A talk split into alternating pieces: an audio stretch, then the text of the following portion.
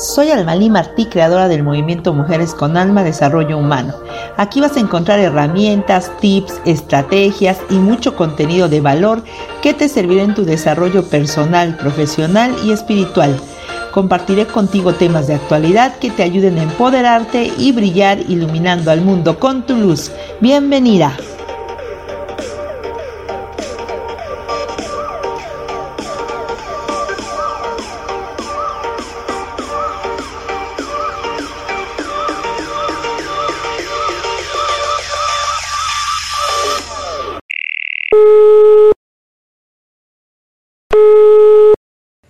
Hola. Disculpa si te estoy llamando en este momento, pero me hacía falta escuchar de nuevo, aunque sea un instante, tu respiración.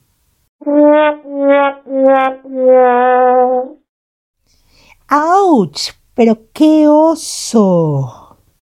Que levante la mano quien no ha hecho lo anterior llamarle a su ex para decirle que solo quiere escuchar su voz y que lo extraña. O al menos marcaste el teléfono, no te atreviste y colgaste. En este episodio de nuestro podcast vamos a ver los cuatro errores que no debes de hacer cuando se termina una relación, aunque te mueras por hacerlos.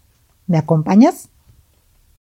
Es muy común que cuando terminamos una relación de pareja sintamos tanto dolor que nos ahoga, que nos oprime el corazón, que a veces se nos nuble la razón y llevemos a cabo cosas de las que te aseguro que tiempo después te vas a arrepentir.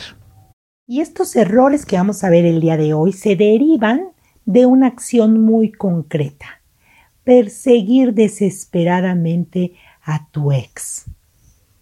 Bueno, el primer error es utilizar a familiares o amigos para seguir haciéndote presente en la vida de tu ex y enterándote de todo lo que sucede con él. Llamar a tus amigos o visitarlos para bombardearlos con preguntas acerca de con quién sale, a dónde va, qué está haciendo. Tu expareja no es sano. Mucho menos que utilices a la familia de él para mantenerte en contacto.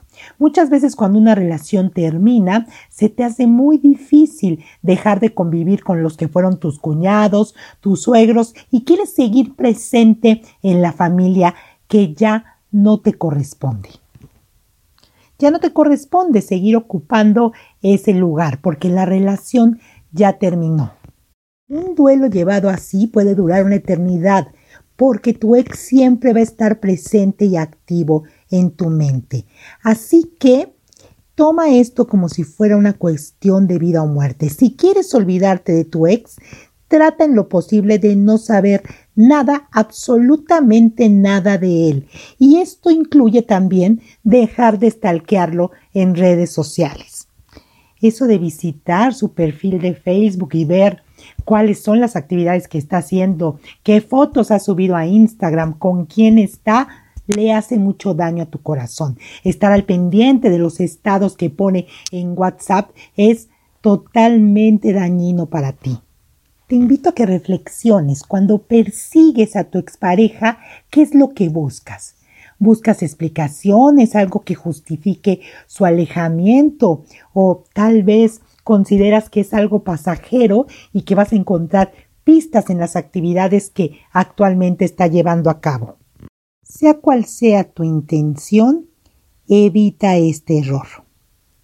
Desconéctate de todas sus redes y pon distancia, una una distancia prudente con amigos y con familiares para que precisamente mantengas esa paz en tu corazón y poco a poco vayas acostumbrándote a que esa persona ya no forma parte de tu vida.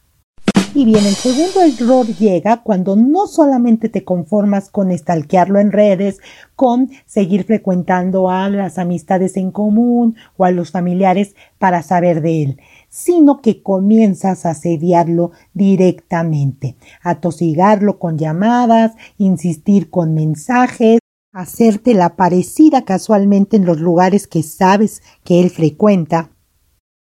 Llevando a cabo este tipo de acciones te expones una y otra vez al rechazo de tu expareja. ¿Es realmente necesario? Evita hacerlo. En estos momentos es cuando más necesitas fortalecer tu autoestima y reenamorarte de ti. Así que date ese espacio para reencontrarte contigo misma, con tus amigos, valora tu propio tiempo y vas a ver cómo poco a poco vas a ir recuperando tu confianza y tu alegría. Y nuestro tercer error, cuando tienes a tu ex como protagonista de todas tus conversaciones. Muchas veces al finalizar la relación queremos mantener a nuestro ex en todas las conversaciones. Y es muy claro que a veces necesitamos desahogarnos y hablar del tema. Pero quiero que te preguntes, ¿es necesario repetir una y mil veces lo que otros ya saben? ¿Que te quejes una y otra vez de lo que ya no se puede solucionar? Cuando haces esto estás evitando superar la ruptura mientras mantienes bien presente a alguien que ya no forma parte de tu vida. Así que ve eliminando a tu ex de las conversaciones y no solamente de las conversaciones, también de tu espacio. Tener todavía la ropa de él, artículos y muchas fotos presentes que a donde volteas hay un recuerdo de ustedes juntos, está postergando que sanes tu corazón. Así que es momento de que saques a tu ex de las conversaciones y de que vayas echando en una bolsa todas esas cosas que te hacen que lo recuerdes una y otra vez.